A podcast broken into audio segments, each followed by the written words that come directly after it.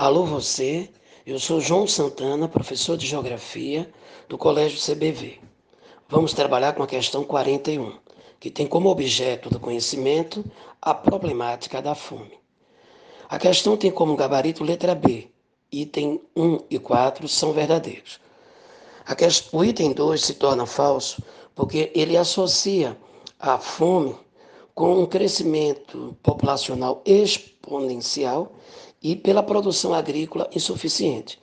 Em produção de grãos no planeta na, atualmente, daria para realizar de 5 a 6 banquetes para a população global.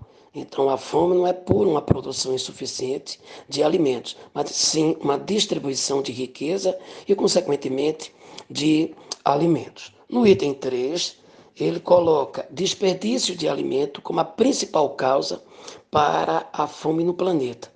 E a principal causa é a falta de políticas de inclusão social.